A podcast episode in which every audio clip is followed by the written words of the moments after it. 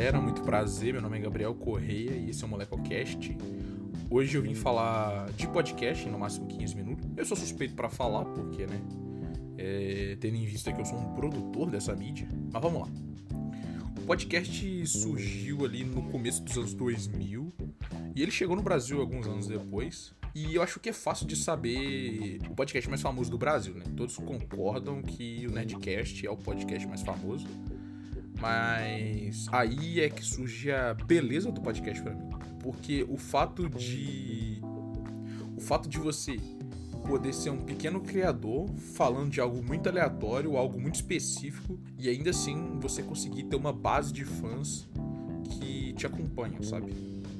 É isso que eu coloco na conta das redes sociais, que como eu disse no episódio de Guarani, ela vem para unir pessoas que estão cantos totalmente distantes.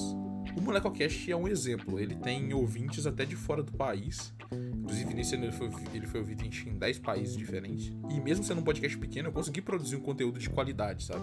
É, e aqui para mim vale encaixar que é o seguinte: hoje a gente tem ferramentas que fazem que com um celular e um fone qualquer você grave, tá ligado? Porque é como eu comecei, inclusive.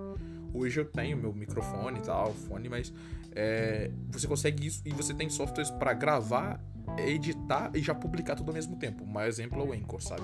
Mas eu vou deixar o meu podcast de fora desse episódio de 15 minutos, porque eu já falei dele no episódio de 15 minutos sobre o MolecoCast, que foi o último episódio do ano. Eu vim aqui hoje falar de como 2020 foi o ano do podcast no Brasil, uma velha piada que eu escuto desde 2017 sendo feita pelo Cris Dias, mas dessa vez ele foi realmente, mas 2021 tem para ser tem tudo para ser o ano do podcast no Brasil de novo. Mas não foi só no número que aumentou, sabe? Não foi o número de podcasts. A qualidade dos podcasts vem subindo. Aquele velho formato do MesaCast onde tem uma galera que tá bebendo e falando de um tema, ele tem sido substituído. É, e assim, não me levem a mal, porque eu sou um grande fã desse formato, eu acho muito interessante. Mas eu gosto de, de ver como é, a mente das pessoas funciona e como eles tra pessoas tra têm ideias totalmente diferentes e trazem elas para os episódios. É, mas voltando a falar da profissionalização do podcast, esse foi o ano de lançamento de Amazon Music, né? Então teve é, a entrada dos podcasts no Amazon Music. E assim, o Amazon Music ele tem tudo para para concorrer com o Spotify. E aí, minha opinião é que isso vai levar alguns anos, porque o Spotify ele tá bem à frente nessa competição. Assim, hoje ele ataca outras partes da cadeia de produção, não só na disponibilização. Fazendo um paralelo aqui, o Amazon Music tá pro Prime Video, assim como o Spotify tá pra Netflix, sabe? eles são concorrentes direto e é, só que é aquilo, né? Assim como o Amazon Prime Video, o Amazon Music, ele tem uma coisa que é o Jeff Bezos, nesse momento o segundo homem mais rico do Brasil, mas do mundo, mas até outro dia o mais rico. Ele tipo assim, ele tem muito dinheiro para injetar, então ele tem muito que é onde você precisa, sabe? É, mas com a compra do, do Anchor em 2019, o Spotify tem uma ferramenta que gere toda a produção em um só lugar, que foi o que eu falei. É, da gravação à distribuição.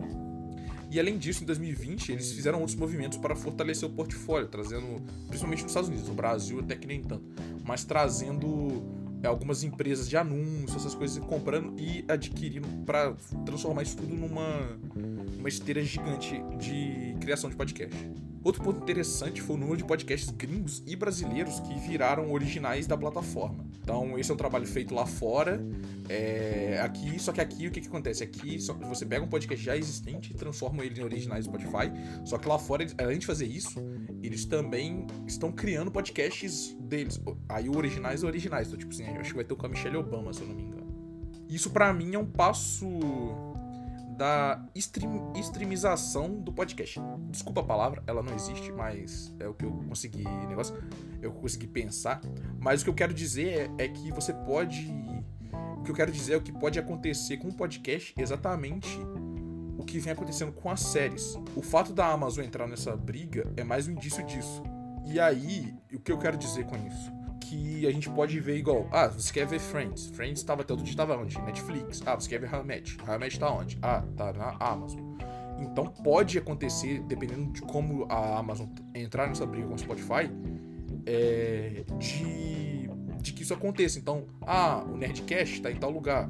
Ah, é, o Mamilos tá em outro lugar, entendeu? E ainda mais no Brasil, assim, a gente tem visto um crescimento de um outro player, que é o Orelo, que é uma plataforma de podcast que remunera o produtor por visualização e tenta quebrar essa hegemonia do Spotify. Acho bem complicado, mas eu acho que ela vem fazendo um trabalho meio que na base, assim, pegando podcast, não digo menor, mas podcast com um público relevante, mas assim, ainda um pouco distante daqueles gigantescos.